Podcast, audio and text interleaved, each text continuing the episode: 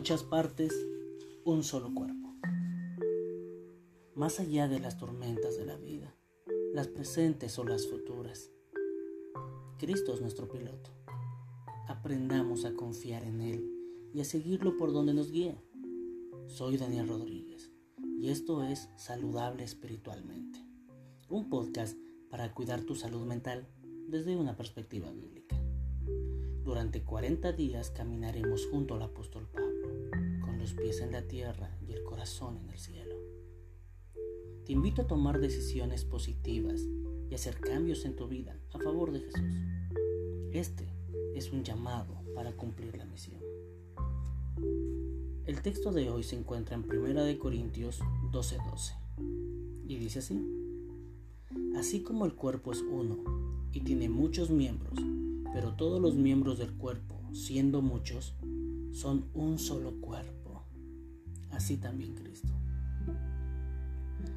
Todos los cristianos entendemos y conocemos la enseñanza que la iglesia es el cuerpo de Cristo, que Cristo es la cabeza y que cada uno es una parte distinta del cuerpo. Entendemos que todos somos uno en el Señor, que tenemos un solo Dios, que somos un solo cuerpo, que tenemos una sola fe que tenemos un mismo espíritu que nos une y nos hemos unido a través de un mismo bautismo. Y esta unidad en Dios nos da diversidad de dones, nos da diversidad de funciones y tareas. Y esta unidad no elimina tu función individual. Utilizando la metáfora del cuerpo, el cuerpo tiene dos ojos, pero si pierdes un ojo te quedas tuerto y no es lo mismo. Tienes diez dedos en las manos, dos meñiques, y si pierdes un meñique, tu mano pierde fuerza, el cuerpo queda incompleto. Esto quiere decir que la tarea que tú tienes que hacer en la iglesia, nadie más la puede hacer. El llamado que Dios te manda, la tarea que Dios te encomendó, nadie más la puede hacer. Y tu función individual, sin importar qué tan grande o qué tan pequeña es, qué tan notoria qué tan invisible es, es importante. Cada célula de nuestro cuerpo, cada glóbulo rojo, cada linfocito T, cada parte de nuestro sistema nervioso, cada músculo, cada uña cumple una función.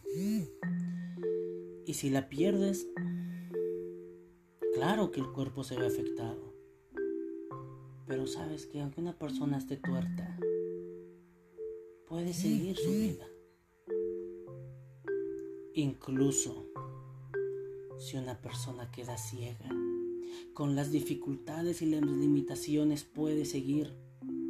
Porque tristemente si tú decides no colaborar, si decides no compartir, si decides no vivir en armonía y en equilibrio con el cuerpo de Cristo y dices, no, yo no quiero nada de la iglesia, yo no quiero nada con Dios, se va a afectar el cuerpo pero aún así la iglesia va a avanzar. La iglesia tiene muchos problemas y limitaciones, tiene defectos, porque cada humano, cada persona, cada miembro tiene limitaciones, tiene defectos. Pero en Cristo la iglesia es perfecta.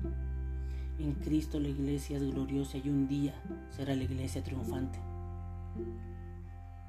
Cristo es la cabeza.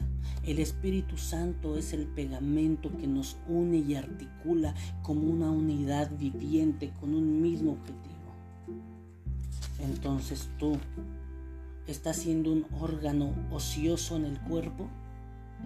¿Estás siendo un, acaso una célula dañina, un cáncer en la iglesia? Pues Cristo te quiere y te puede sanar. Dios quiere completar el cuerpo, la iglesia, porque también sin ti no solo la iglesia quedaría incompleta, el cielo quedaría incompleto. Pero de la misma manera todas esas personas que aún siguen andando en tinieblas, esas personas que aún no han entregado su vida a Jesús, que no han aceptado su amor, si bien la iglesia está completa al tenernos a nosotros, la iglesia está incompleta porque ellos faltan y tenemos que ir a rescatarlos, presentarles a Jesús quien los salva. Si bien el cielo estará completo con nosotros, pero el cielo estará incompleto por cada persona que no acepte el perdón y la gracia de Cristo.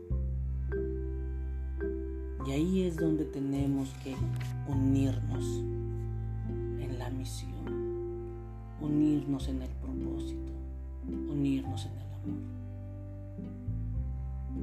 Muchas veces he hablado de esto. Probablemente tú hayas presentado algún sermón o alguna reflexión sobre este mismo tema. Apliquémoslo sea una realidad en nuestras vidas. Y motivemos, inspiremos a los demás hermanos de nuestra iglesia a que también lo apliquen y que sea una realidad en su vida. Sin Cristo no podemos nada, pero con Él lo podemos todo, porque Él es el camino, la verdad y la vida.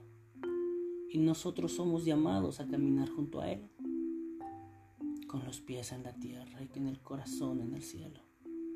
Te invito a tomar decisiones positivas. Te invito a hacer cambios en tu vida a favor de Jesús. Este es un llamado para cumplir la misión. Yo soy Daniel Rodríguez y te espero el día de mañana. Bendiciones.